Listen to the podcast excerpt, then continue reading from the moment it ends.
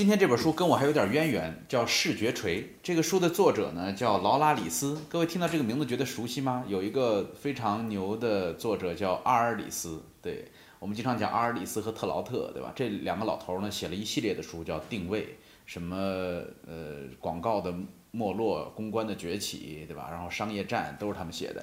这个劳拉里斯是阿尔里斯的女儿，然后她把父亲的这个定位的理论继承了以后呢，发。呃，就是发扬光大，写了一本《视觉锤》。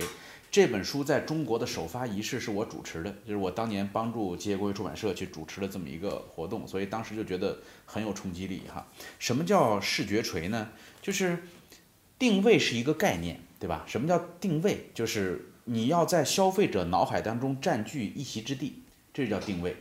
呃，千万不要试图让消费者全面的了解你。你比如说，咱们一说到沃尔沃轿车。大家就会反映说安全。那你说沃尔沃轿车难道跑得不快吗？沃尔沃轿车难道没有环保吗？沃尔沃轿车难道不舒适吗？对吧？它有很多卖点可以强调，但是对不起，你不要贪心，你就站住安全这一个点，你的销量就能够保持在美国第一名的欧洲的豪华轿车。呃，而当沃尔沃轿车开始改变这个，沃尔沃说我们想强调呃欢乐驾驶，我们想强调幸福和成功，这时候你发现你马上就被淹没在了宝马和奔驰的后面。所以定位就是要在消费者的这个脑海当中去占据一个准确的一席之地，这个叫定位。所以劳拉里斯说，定位像一颗钉子，定位就是一颗钉子，是一颗语言的钉子。那么这个钉子怎么才能够进到消费者脑海当中来呢？这个靠的是什么呢？靠的是铁锤。什么铁锤呢？视觉锤。就是人们其实都是感性的动物。没有人会因为一个理性的事儿特别的冲动去买东西，人们买东西都是在感性的时候做的决定。女孩子跟男朋友吵架了，就会去买 LV，她就会乱花钱，对吧？因为她不高兴。当一个人不高兴的时候，他的感性成分上升，他才会愿意去花钱买东西。所以要想办法用这种感性的视觉的铁锤，把理性的这个定位的钉子砸到消费者的脑海当中去，这就是视觉锤的作用。这本书对中国的企业来讲，我认为其实是非常重要的。为什么呢？中国的企业普遍缺乏品牌意识。呃，什么叫做缺乏品牌意识？哈，就是设计一个 logo 都做得特难看，然后经常跟我解释说这个字母代表的是什么，我们这是 C F D 什么什么意思，组合起来象征着一个帆船的样子什么的。他根本不考虑那玩意儿有多难看，他就只告诉你说这这个图凑到一块儿，这就是一个标志。这证明我们对于品牌的理解都远远的处在初级阶段。我们只想做出一个让老板能够讲出故事来的一个品牌，而根本不考虑消费者能不能理解，能不能记得住。OK，中国所有企业都喜欢在一开始的时候玩命的做产品。我们之前在别的课程当中讲过哈，就是玩命做产品的公司最后都会死得很快。你比如说，我们中国人造了全世界的鞋，我们造了全世界的雨伞，造了全世界的打火机。但是当经济环境不景气的时候，首先倒闭的都是咱们那些大量的生产厂家。为什么呢？当你能够把一双鞋的成本造到五十块钱一双，而且质量还很好的时候，为什么你会赚不到钱呢？因为你的副总裁会在隔壁开一个店，说我四十九块钱就行，哼 然后你说呢？我四十八，我四十七，好，到最后没了。哼 最后是你不接单就会完蛋，那员工就得解散，你接单就得赔钱。中国大量的做生产型的企业，到最后的结局都是这个样子，因为你没有话语权。那么，什么人才有话语权呢？你发现没有？只有那个有着品牌的人才有话语权。各位，你们知道像 LV、GUCCI 这样的品牌在中国是怎么样横行的吗？就是他们一个大商场要开业，只要 LV 过来说你开个店吧，LV 说行，那你就先帮我装修吧。给他一个图纸，给这商场一个图纸，一平米的造价一万块，然后这些商场就给人吭哧吭哧吭哧装修了。装修好了以后，来一看，嗯，不错，一千平米，对吧？挺好的，开业，开业，好。那那这商场来问说，那我能分点吗？有有提成吗？哼，没有，没提成。哼，要提成不来了。OK，那行，没没提成算了，没提成不要做，完全没有提成，花几千万给人家装修好，让人家随便的卖。然后连收银系统都不跟你一块儿，你去 LV 买东西什么时候会刷卡刷到商这个商店去？刷卡都在店里边自己解决了。为什么人这么强势呢？因为人家有话语权，消费者来这儿认的是这牌子，而不是你的商场。你指望通过我这牌子帮你带点人流呢？OK，同样的道理，你替耐克加工了那么多的鞋，钱被谁赚到了？根本没有被中国这些生产厂商赚到，而是被耐克那个钩赚走了。耐克只需要拿那个钩到处问，说谁愿意贴这钩，谁贴这钩让你挣十块钱，哼，剩下的钱全归我，甚至连那十块钱我都不让你挣。呃，咱们说品牌意识，我举一个例子哈，大家说 Intel 这个产品需不需要打品牌？对于我们很多中国企业来讲，中国企业的办法是说，我这个东西我就不卖给，呃，这个客户，我这个产品是直接卖给 To B 的。我就我就卖给那些厂家的，比如我生生产机械的，我需要打广告吗？我只要行业内的人知道我不就行了吗？我就卖给他们，对吧？所以我不需要打广告。因此，中国大量的企业只要说我不卖给消费者，我就不需要打广告。那么，请问有人买过 Intel 的吗？你有没有上街说，我今天买一个 Intel 的芯片拿回家玩？没有，甚至没有人见过 Intel 的芯片。但是你们为什么都知道 Intel 呢？因为 Intel 在所有的电脑广告、手机广告，什么乱七八糟的背后缀一个噔噔噔噔，然后 Intel Inside。Intel 和所有的厂家谈的合作方式是，只要你帮我背后缀这么一句话，我分你一半的广告费。你想那个厂家前面三十秒都是自己的广告，后面只有两三秒钟放一个噔噔噔噔，就收一半的广告费，乐疯了。然后就拼命的打广告，然后从 Intel 那拿钱，然后就这么打，打来打去之后，消费者无论看什么电视广告。看完之后，永远记住的都是什么？Intel Inside。然后好了，Intel 说我要涨价，这联想说你不能涨价，我我们打了这么多广告，那个凭什么你说涨就涨？那你不涨价，那我走了，不让不让你用了，不用就不用，用 AMD 啊，用 AMD。联想换了 AMD 跑来卖，消费者来一问说你这个呃是什么 Inside？联想说我 AMD Inside，那那不行，AMD Inside 不行，我我们得要 Intel Inside。好了，联想又得乖乖的跑回来找英特尔说谈谈吧，能不能我们少涨点儿？看到定价权在谁手里，所以即便你的产品根本不是卖给终端消费者的，你依然需要有视觉的概念，你依然需要有视觉锤来把你的品牌构建起来。这就是为什么三一重工这样的公司会是一个特别另类的、值得人尊敬的崛起的公司。过去中国哪有见过挖掘机打广告的呀？挖掘机谁会没事在自家后院买一个放着玩？没有这样的。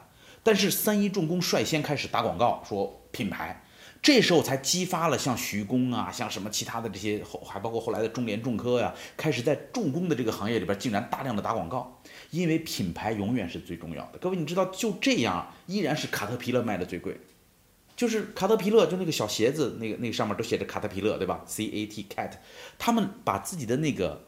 一个重工品牌竟然能够延伸到去做时尚类的东西，这就是品牌的作用。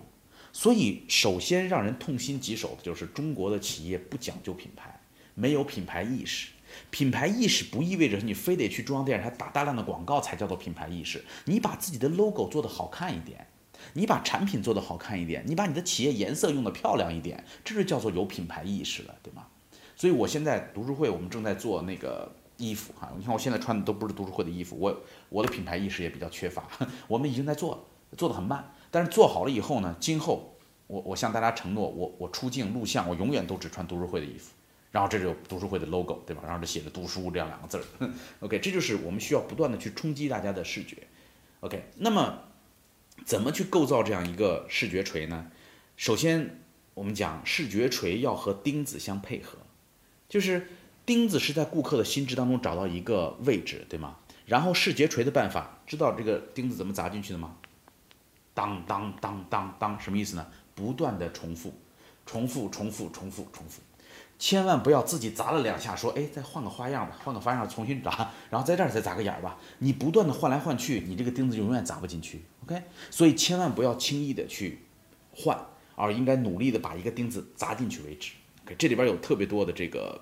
呃，叫做失败的案例。你比如说，大家知道 B M W 哈，就是宝马在一九七五年到一九九三年用了将近二十年的时间，就在推一个概念叫中级座驾，对吧？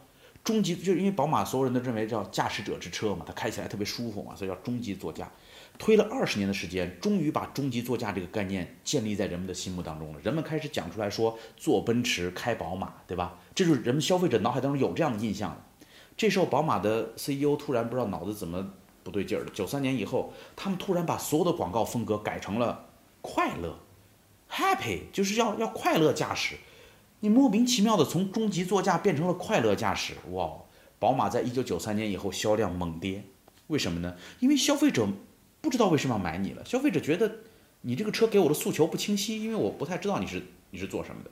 你如果坚持推你的终极座驾，那现在又回来了，对吧？的驱动世界前行的力量，对吧？又开始讲那个驾驶的乐趣，用所有的视觉画面都强调这个点，这是对的。所以要通过不断的重复来使得我们把这个钉子扎进去。同样的道理，沃尔沃不断的强调安全，对吧？那个万宝路不断的强调牛仔那种旷那那种感觉。万宝路什么时候换过那种包装？什么时候换过那代言人，对吧？没有，就是那那种男人的感觉就对了。那么。这本书最大的贡献就是给了我们十个，呃，十个视觉锤，就是如果你不知道你该怎么去构建你的视觉形象的话，查一下这本书，它给了你十个列表，这十种角度呢都能够给你带来这个视觉锤的效果。第一个就是形状，呃，什么叫做用形状来做视觉锤呢？这里边最经典的就是可口可乐。可口可乐在一开始希望大家记住它的时候，呃，他们就发现说，可口可乐的那个瓶子，就那个弧形的那个瓶子特别漂亮，然后他们就拿这个弧形的瓶子作为他们的形象标志。所有人都认识这个瓶子之后，结果发现，完了要出易拉罐了。这易拉罐是直的呀，你不能把易拉罐也做成这个弧形的瓶子，对吧？那么怎么办？你们如果喝过易拉罐的可口可乐的话，就应该能想到，看到吧？可口可乐多聪明，他直接把那个瓶子印在了易拉罐上。就你虽然手里拿的是可口可乐的易拉罐，但是上面印了一个瓶子的形状，他没有放弃这个形状，所以这个形状成为了可口可乐的一个标志。OK，类似你可以想出很多，比如说这个呃奔驰的那个那个三个叉，对吧？奔驰的那个星形的标志，这个是应该是国际上最知名的标志了，这就是用形状。还有耐克那个勾，对吧？还有。我说金黄色的拱门，大家能想起什么？对吧？麦当劳，对吗？OK，很好，这些东西都是我们说的这个叫做呃特别好的用形象、用这个形状来做视觉锤的东西。呃，这里边有一些负面的案例是什么呢？就是如果你只有形状，但是没有语言的钉子，那么这两者是配合不到一起的。你比如说 HP，对吧？当我告诉你 HP。蓝色的这么一个 logo 的时候，你肯定知道惠普，对吗？但是它代表着什么呢？这个这个惠普这个 logo 给你形成了什么样的冲击力呢？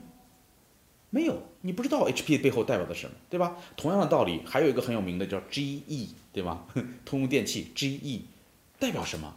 不知道。所以很多企业不断的去追求这个 logo 的曝光率，不断的去追求这个这个钉子砸得很深，但问题是砸的是什么？那个钉子的意义是什么？没有。所以你看麦当劳的原色，呃，这个拱门，只要金黄的拱门一出现，你就会觉得 happy，对吧？小孩开心，见到那个就想过去。我儿子只要见到麦当劳，就就问我说，能不能今天吃个汉堡？今天咱们吃点垃圾食品好吗？因为他就喜欢，就觉得那个快乐的气氛，对吧？你一看到奔驰的那个东西，你觉得尊贵，对吧？坐在后边那种感觉，什么？还有个人跟我讲，男人的最后一辆车等等，OK？因为它这个标志的背后都代表着一些含义在里边。而像 HP 或者 GE 这样的一个所有人都认识的字母，都知道它是干什么的，但是对不起，不知道你在说什么。OK，因此要学会把钉子和锤子结合起来，首先要找到这颗有意义的钉子，然后使劲的把它敲进去。OK，所以第一个视觉锤是形状，这个应该可以找吧？找一个形状。然后第二个视觉锤是颜色，Tiffany。女孩子都知道，当我说 Tiffany 的时候，你会想到什么颜色？就是那种淡淡的蓝色，对吗？只要一见到那个蓝色，甚至那你看这，就就类似于这种哈，甚至这本书它用了这种颜色，会觉得哎，你用的是 Tiffany 蓝哈。这个呃，有一个出版社叫外研社，在中国很有名。外研社一说外研社，外研红，就是外研社的那栋楼是当年北京的十大建筑，那个应该说北京的建筑里边为数不多的比较好看的楼哈。非常漂亮，然后那个颜色就叫外颜红，竟然被外研社定义了叫外颜红，呃，然后你如果说到柯达，柯达黄对吧？柯达那种明快的黄色，这里边还有一个精彩的案例，就是各位知道有一个直销品牌叫玫琳凯，玫琳凯呢在创立之初，这个其实推广起来也蛮难的，对吧？但是他他们因为是直销的模式，所以奖励是很重要的。后来这个梅林梅林凯为了让更多的人愿意去做这个销售，他们就给很多奖励嘛。他们最高的一个奖励是给员工发那个凯迪拉克轿车，但是你知道他多棒吗？他把所有发给员工的凯迪拉克轿车全部都涂成粉红色，这成为了他们公司的一个标志。就是他们，只要你看到一个人开着粉红色的凯迪拉克轿车在街上跑，别问，那就是做梅林凯的，而且一定是做的非常好的梅林凯。从创立到现在，梅林凯几乎已经发了超过十万辆粉红色的凯迪拉克轿车。你看，这就叫做用颜色来做视觉锤。还包括，我觉得这里边做的很好的是，呃，星巴克，星巴克的那个绿色。呃，你你只要走到哪一看到那个东西，你就会想喝咖啡，因为那个那个绿色带给你的感觉就是香浓的那种咖啡的感觉。反过来，它没有用褐色，很奇怪，它用的是一个深绿的这种颜色。所以用颜色是可以产生这种视觉锤的力量。呃，单一的颜色好过多色，就是你比如说苹果，对吧？苹果的颜色就是单一的，就那么一个白色的这么一个颜，咬了一口那苹果，谁都能认得出来。但是与之相应的 hamburger 就是我们说的 Hamburger King Burger King 汉堡王，汉堡王的 logo 有三种颜色，所以很多大人都不认识。你说让一个小孩子认一个苹果的 logo 都不用教他，一分钟就学会了，见了就说苹果。但是当你很多大人，汉堡王在中国这么多年了，很多大人照样不认识，说那是干什么的，因为它颜色太复杂了，它有三种以上的颜色，对吧？所以单色会好过多色，这是第二个哈，找找颜色有没有可能给你带来一些。不同的这种感受哈，然后第三个视觉锤就是产品本身。各位能够想到什么东西是用产品本身做视觉锤的吗？嗯，M M 豆。你发现 M M 豆每次广告都是谁在做呀？就那两个豆，那两个豆自己在做。所以当你能够把这个产品本身做成一个视觉锤的时候，就很容易被人记住。呃，还包括你们在飞机上。经常快降落的时候，有人会给你发一个口香那个那个薄荷糖，那个薄荷糖什么形状的？中间有个洞，对吗？就这个中间有个洞的薄荷糖，对不起，这个叫宝路。OK，所以只要你看到中间有个洞的这个薄荷糖，你就知道这个是宝路。这就是把产品本身做成了一个有意思的视觉锤。OK，想想看，我们怎么能够把自己的这个产品本身当做一个视觉锤来做？还包括美国非常经典的亨氏番茄酱，你看那个瓶子是那个样子的，对吧？亨氏番茄酱的所有广告就是拿它那瓶子做的，所以这时候你发现你在广告当中就不断的去强调你的那个瓶子本身，不断的强调你那个产品本身，这就够了。然后甚至还包括拍那个瓶子背后的那个声音，对吧？这都是在用产品本身在做视觉锤。OK，呃，当然这里边做的最牛的应该是那些奢侈的手表，就是。我有一次戴了一块手表，然后坐在我对面的一个人说：“哎，你喜欢这个什么什么牌子，对吧？”就是我说这我正吃饭呢，离得那么老远，他竟然一眼就能看出来你喜欢什么手表，就证明这个狂热粉丝们还是能够看得出来的。就是他的那个设计的细节，比如劳力士的表带的设计的细节，就跟别人是完全不一样的，专利的。还包括有的那种表是八角形的，对吧？嗯，喜欢的人就知道八角形的表，一看那个设计就知道啊，这就是那牌子，这就是。奢侈品经常会用到拿产品本身，手表的广告的主角永远是手表。就你发现，在那个广告片里面，虽然会出现明星啊，但是那个手表永远是主角，它会非常的漂亮，因为它本身的做工就特别的吓人，很漂亮。这就是我们说的叫产品本身的这个呃视觉锤。呃，还有一个所有人都应该崇拜的叫 Crocs，Crocs 鞋子，对吗？就是。没有人知道这个鞋子是什么来路，就为什么会大家都突然穿这个，结果家家都买，每个人脚上穿一双那特别难看那个鞋。它的优势就是难看，它难看到了让你看一眼就记住了的状况。我我在那个福建有很多学生哈，他们就做鞋子的。后来有一个人跟我聊天，就觉得很苦恼。我说你在做什么呢？他说我们真的最近正在研发老年鞋。什么叫老年鞋呢？就这个鞋子啊，跳舞特别舒服。然后跳广场舞不会摔跤，呃，我们将来还会给它装芯片，老年人如果走丢了还能找着它，然后还能够测老年人的血压、心跳，对吗？还能够有问题就会报警。你看这个鞋子多好！我说卖的贵吗？他说不贵，跟一般的鞋子差不多，一两百块钱一双。我说那市场应该很好啊。他说但是我们卖不动。我说为什么呢？他说我们我也不知道。说我们已经把它做的尽量的好看了，就是你从外形上基本根本看不出来它跟别的鞋有什么差别。然后我说你你为什么要把它做成在外形上跟别人看不出差别呢？哎，他说那不是应该吗？不是很高级吗？就让人觉得好像穿了个普通的鞋子，实际上它是一个老年鞋，它里边暗藏玄机。我就很奇怪，我说你你为什么要这样做呢？没有理由啊。他说那我们这习惯好像都是这样做，就是尽量让它做的更通俗一点。哎呀，我说你为什么不把它做的难看一点呢？你把它做的怪怪的，对吗？然后甚至颜色也比较怪，或者这个形状比较怪。然后这时候这个老年人只要穿着这个鞋上到广场上，别人就会问说你穿的啥？然后他跟人吹，对吧？哎，我闺女给我买的这个鞋，能够有这个电子功能，什么跳舞摔不倒，什么乱七八糟讲一顿，就开始了。当然一开始会有人跟你讲说难看死了。凡是说这个难看死的这些人，这都是历史的阻挡者。这些人到什么时候就会改口呢？就是到他发现说周围人都开始穿这玩意儿了，他也会去买一双。因为我一开始就讨厌 Crocs 鞋，我就觉得说谁有病才穿那个。结果当我发现人每个人脚上都有一双的时候，我老婆给我买两双，我也穿。这就是变化。所以为什么非得把你的产品的外形做的跟别人差不多呢？就做的不一样有什么不行呢？对吗？所以用产品本身来做这个视觉锤，其实是一个很好的办法啊。哎，你说这书哈，为什么都要印成四边的？这书为啥不能印成一个蛋形的？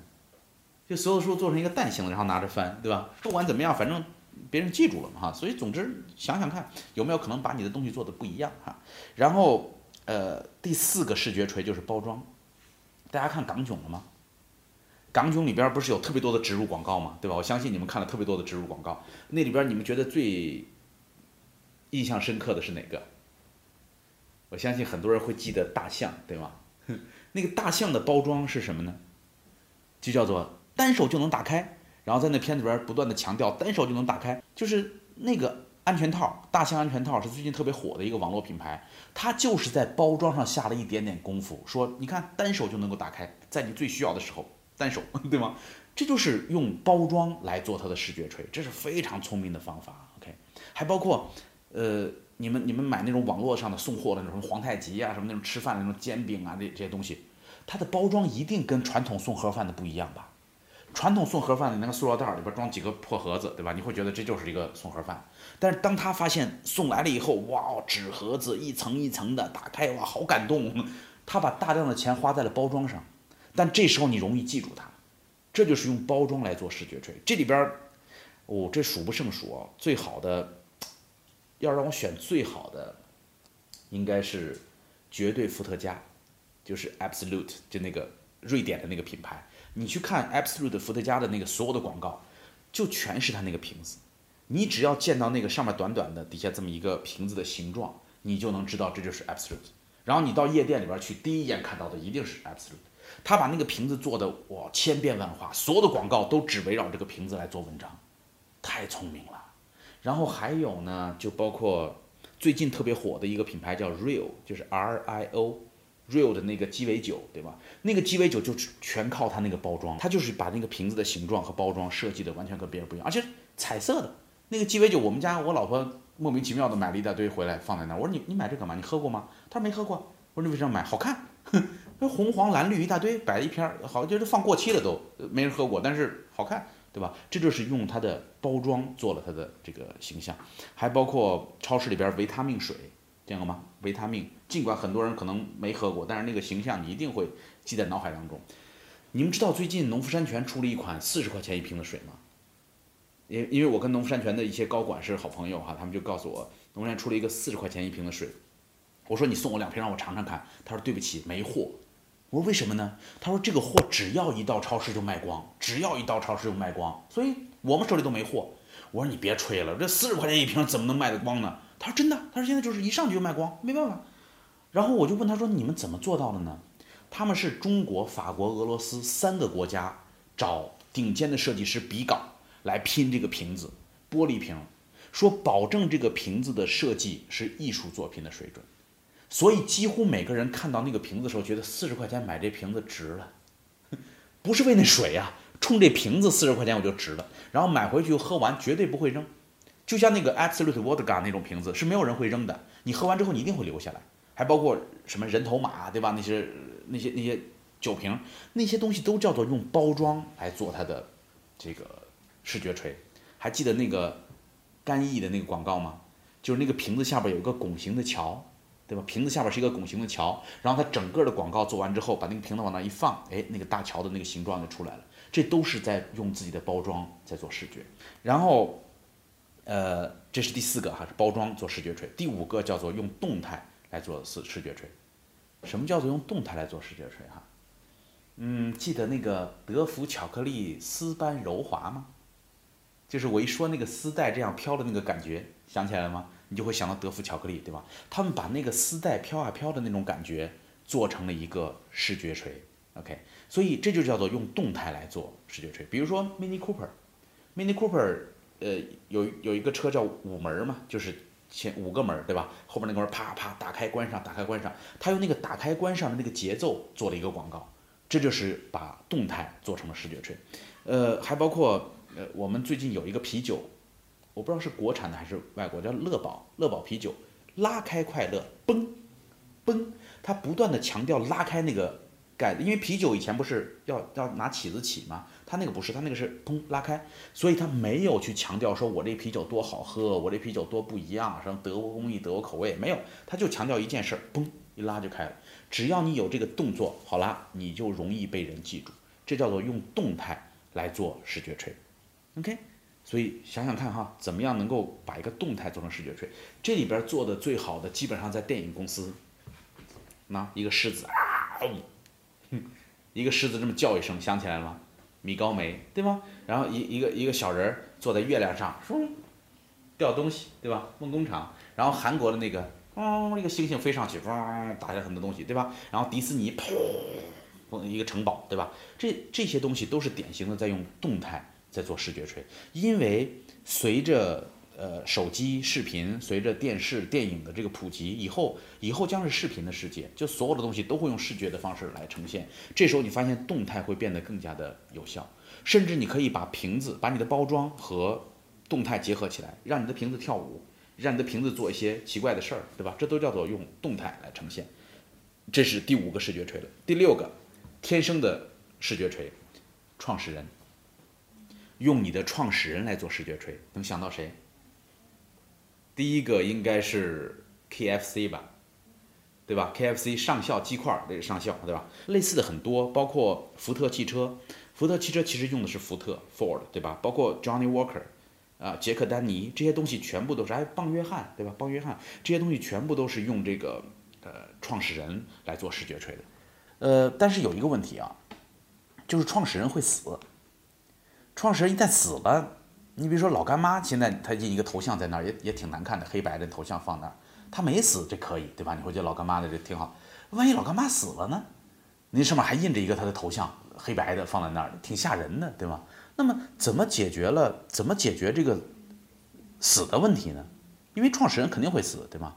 呃，在这个书里边有一个建议，就是卡通化，想办法把它画成卡通。现在老干妈就应该干这样的事儿，就去把它画成一个感人的卡通，而不要就那么糙的拍一个那个照片放在那儿，给美化一下，画成卡通，对吧？画得更慈祥一点。这时候无论发生什么事儿，这个品牌都能够延续上校，对吧？那 KFC 就是画成了一个特别有意思的卡通，就就 OK。所以，呃，这是我们说用创始人来做这个 logo 啊，这是完全可以的一个视觉锤。然后第七个就是一些符号，用一些有意思的符号，比如说我说。蓝色的底，白色的字儿，一个 F，这是什么？Facebook，对吗？Facebook 就是一个小小的符号，但是在用符号做的时候呢，有一些嗯风险，就是有可能别人不知道你这符号代表了什么。所以 Facebook 的做法很聪明，它在 F 背后永远都加上 Facebook 这个字儿。这时候你就发现说，你既记住了 F 这个字儿，又记住了 Facebook 这个词儿。OK，这就是一种完美的过渡方案。还包括这个 New Balance，对吧？如果是 N，光有 N 这一个字儿，你希望人们见到一个 N 就能够想到 New Balance 吗？这个难度太大了吧？所以 New Balance 的做法是 NB，这时候你容易想到一点的，对吧？尤其中国人一看，诶，这更容易想到。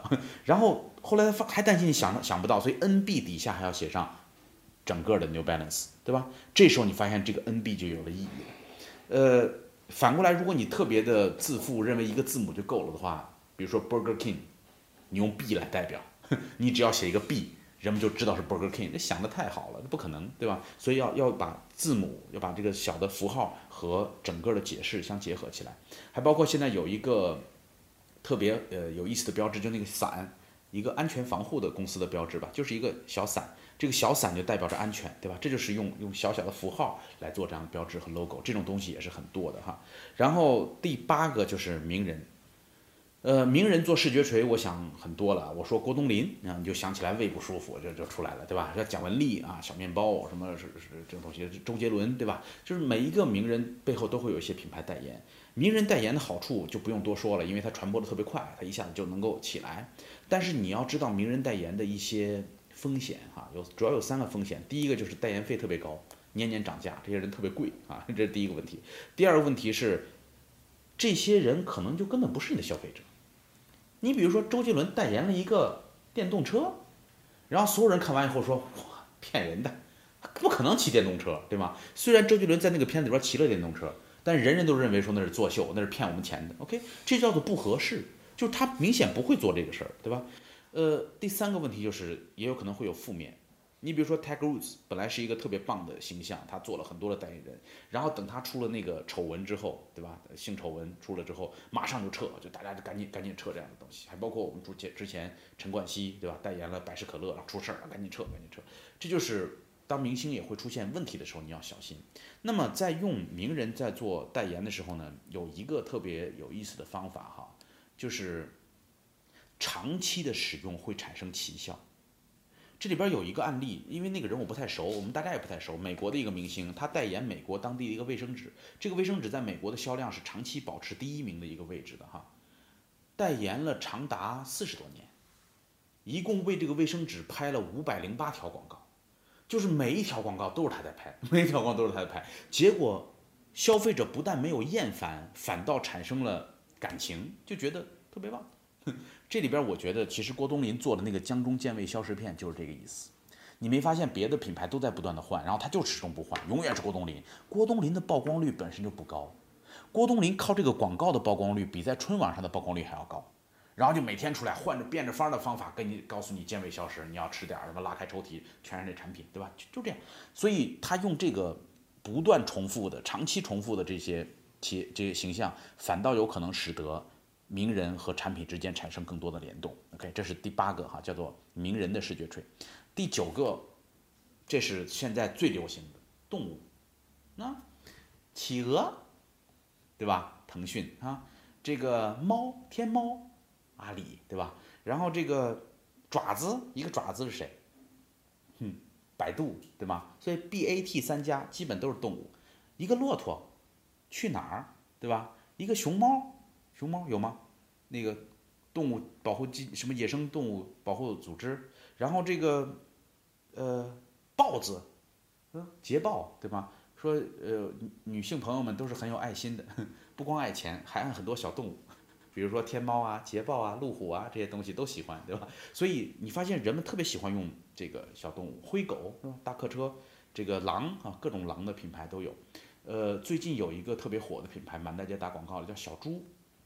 小猪快租，对吧？你发现小猪这么一个可爱的形象一出来，你就很容易记住它。为什么用小猪来做租赁呢？你说小猪跟租赁有什么关系呢？我我前两天还跟一个做这一行的一个创业者在聊天哈，他们说这名字起的太绝了。为什么呢？小猪跟租赁其实没有任何关系，但是小猪解决了诚信的问题。就是当你看到小猪的时候，你马上觉得放松了，你马上觉得温暖了，你觉得小猪不至于骗我吧？我不至于被小猪骗吧，对吧？所以，这种动物的形象是解决你温暖柔软问题的东西。然后后边那个租赁或者租房啊、短租这样的名字，解决你品类的问题。这就是一个非常棒的视觉锤加钉子的一个过程。OK，所以如果你还能够找到没有被别人使用过的动物的话，比如说穿山甲，对吗？OK，或者是什么，呃。老鼠啊之类的东西，哎，老鼠都被使用很多了，各种老鼠的品牌都已经有了，对吧？猫啊，呃，如果你能够找得到的话，恭喜你，这绝对是有机会的，因为因为有很多人就是喜欢动物。见了动物就走不动路了。所以如果能够找到有趣的动物来做，那包括海狸先生，海狸，你见过海狸吗？连海狸先生这样的东西都成为了品牌，对吗？所以几乎人们能被开掘到的有点意思的动物都被使用。嗯，我觉得你可以从冷血动物里边找一找。总之，找一些动物哈。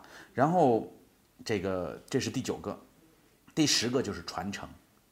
传承是什么意思呢？嗯，你们你们买过那种包吗？比如说爱马仕。对吧？为什么郭美美会特别喜欢爱马仕呢？因为爱马仕传承了很多年。你看它那 logo，你一看那 logo 就觉得哇，这个肯定有历史，对吧？一个一个马车那种感觉。这个美国还有一个特别有名的银行叫富国银行，富国银行的 logo 就是一个公共马车。过了这么多年，它为什么不改成汽车呢？因为他们就是从那时候开始的。所以告诉你说，一百五十年前我们就是做这样的这个。公共马车的这种形象来做银行的，所以富国银行坚持到现在一百五十年，依然是美国盈利最好的银行，因为它有传承。LV、Prada 做的就是这件事儿，就这些奢侈品能够卖那么贵，就是因为它告诉你说我背后有着历史。所以怎么样能够把你的历史的作用传承出来？比如说，咱们中国有一些这样的哈酒，中国人用酒的时候经常会使用历史传承的这种感觉，你能品味到的味道是多少年等等哈，把这个东西如果能够做成一个。传承的品牌啊，源自一九几几年，对吧？源自一八几几年，这些东西都叫做用传承来做视觉锤。OK，所以那我把这十个锤子讲完了，各位觉得有没有受到一点启发？回家好好想想，就是我的公司、我的事业、我所做的这些事儿，甚至我个人品牌，我能不能够用一些视觉锤，把它更深的砸到消费者的脑海当中？所以在最后，劳拉里斯告诉大家说两句话。第一句是“钉子更重要，锤子更强大”。就是如果你只想到了钉，只想到了锤子去砸这个东西，你没有把那个钉子打磨好的话，那么你费了很大的劲，像惠普一样砸了进去，但是不知道它是什么意思。所以他说钉子更重要。那么怎么能够让这个钉子变得更重要呢？调动你的左脑，好好看一下《定位》那本书哈，找一些。高智商的这个做呃有有经验的这些做广告的朋友，然后帮你策划，然后把那个钉子找着，找着那个钉子之后，调动你的右脑，使得这个锤子变得更加的有力，然后用视觉的方式把它砸到消费者脑海当中去，这就是《视觉锤》这本书带给我们大家的最大的收获。呃，希望大家能够喜欢，然后介绍我们身边更多的朋友加入读书会，我们一块儿来用阅读改变中国，一年五十本书，欢迎大家。那么下一本书再见喽，谢谢。